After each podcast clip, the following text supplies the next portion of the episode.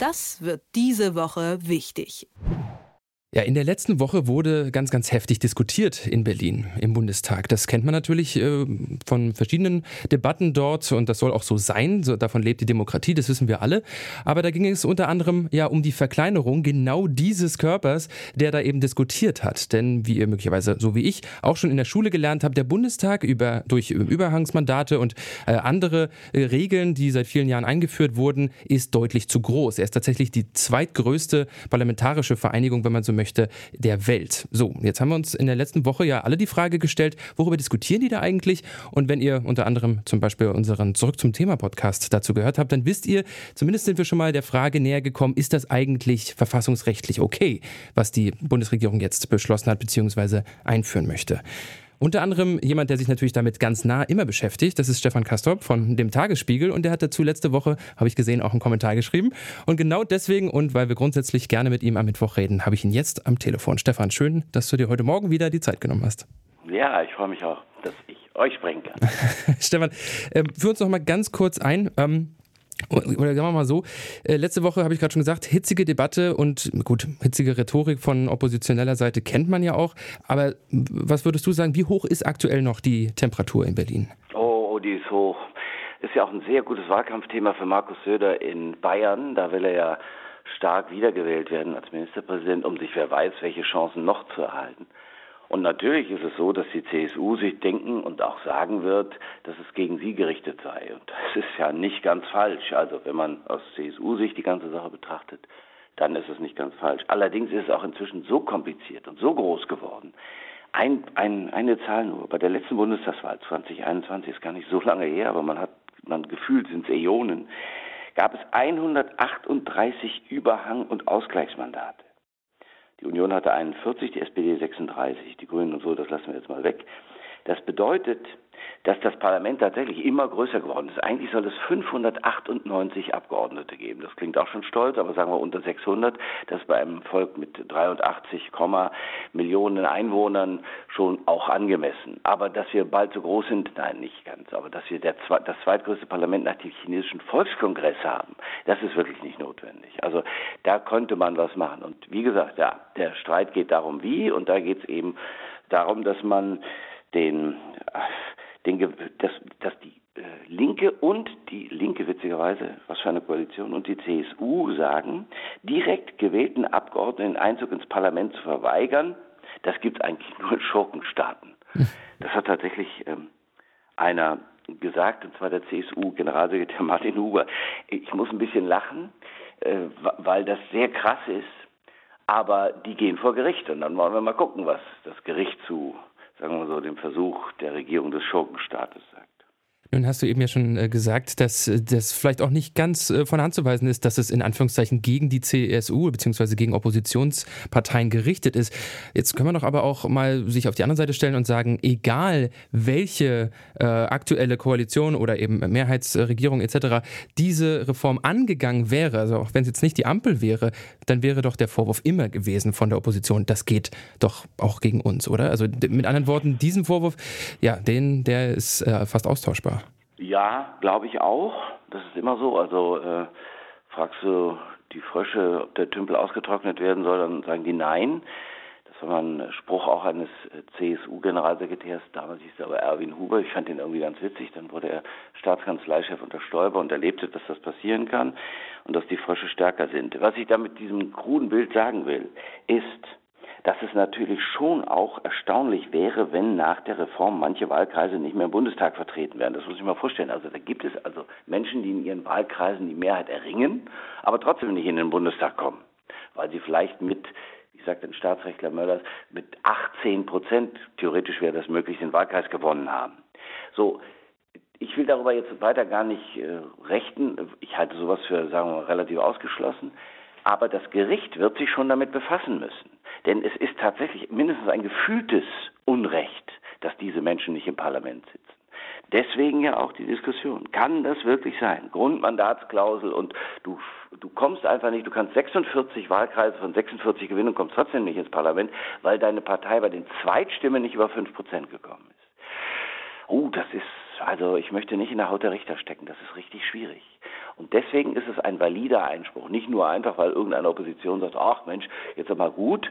Nein, die eine Oppositionspartei, die Linke, ist nur deswegen ins Parlament gekommen, weil drei ihrer, ihrer Abgeordneten Bewerber es geschafft haben, tatsächlich den Wahlkreis zu gewinnen. Und dann wurden sie entsprechend ihrem ihrem Anteil auch tatsächlich ins Parlament entsandt, sodass sie heute wieder da drin sitzen. Und die CSU, man muss sich das so vorstellen, die äh, das schöne Bayern erfunden zu haben glaubt, die gewinnt dann wie beim letzten Mal 45, vielleicht sogar 46 Wahlkreise direkt und wird trotzdem nicht vertreten. Also das klingt, das klingt schwierig.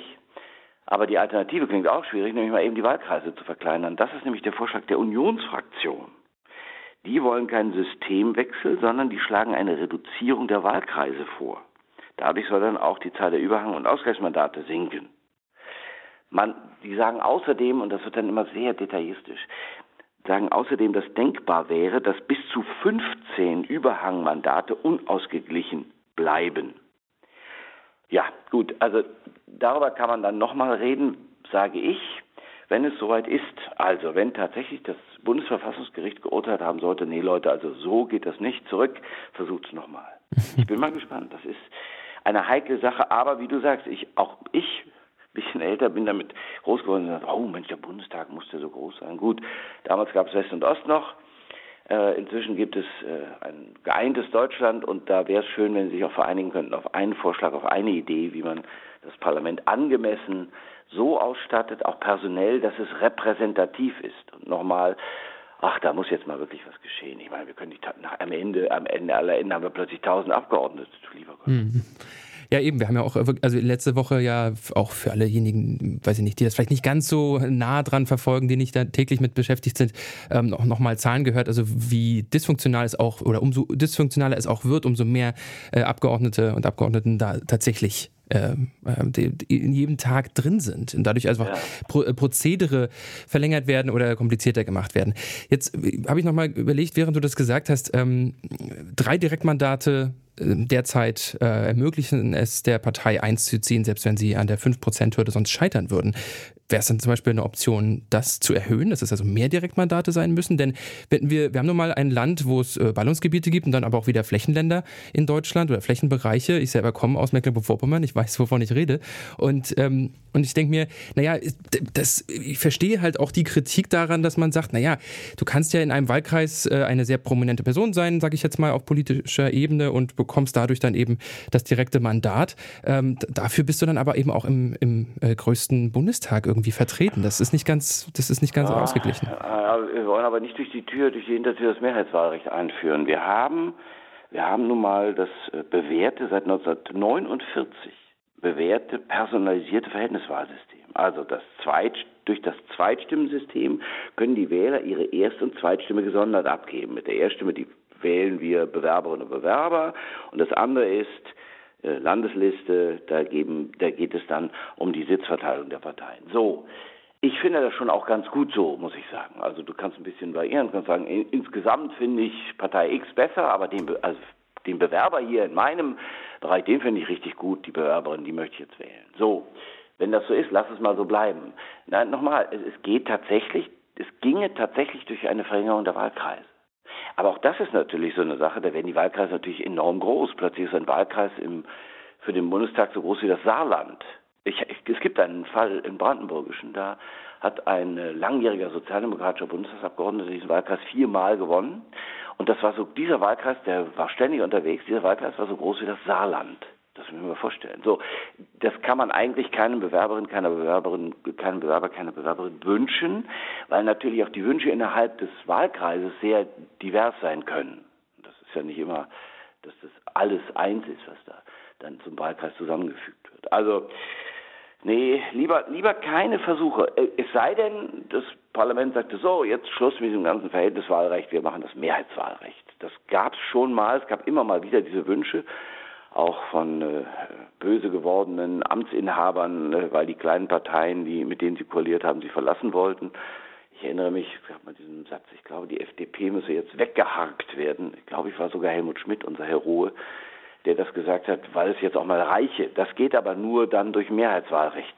Dann, dann muss also Winner takes all, dann muss derjenige, der den Wahlkreis gewinnt, auch einziehen und basta così. Hm. Hm, weiß ich nicht. Hm. Das bei uns so, ich, ich glaube, die, die, das Richtige, ich bin für dieses Verhältnis, weil es zwingt uns auch darüber nachzudenken, was wir da tun. Also das hat schon auch eine Form von Intellektualisierung, bringt es mit sich. Das klingt ein bisschen groß, aber wir müssen uns mehr über Politik Gedanken machen. Sonst sagst du, ach Mensch, der mit der Nase da, der gefällt mir besser. Und das, nee, das mhm. glaube ich, ist nicht gewollt, mhm. jedenfalls nicht von mir. Also das Mehrheitswahlrecht äh, First Past the Post ist ja zum Beispiel in anglophilen Ländern äh, ja. Standard. Also das heißt, nur um das sozusagen ich einzuordnen, das. Nee, nee, genau, das gibt's. Genau. Ja, ist, was anderes eingeübt. Ja, ja, genau. Dann als äh, Abschluss äh, noch ganz kurz, äh, jetzt gerade spricht man ja davon, dass wenn diese Reform durchgeht, dann würde sie grundsätzlich, solange sie nicht vom Bundesverfassungsgericht kassiert wird, äh, ab 2025, also beim nächsten, bei der nächsten ja. Bundestagswahl auch schon greifen. Ähm, äh, äh, Stand jetzt, Stand heute, hältst du das für realistisch?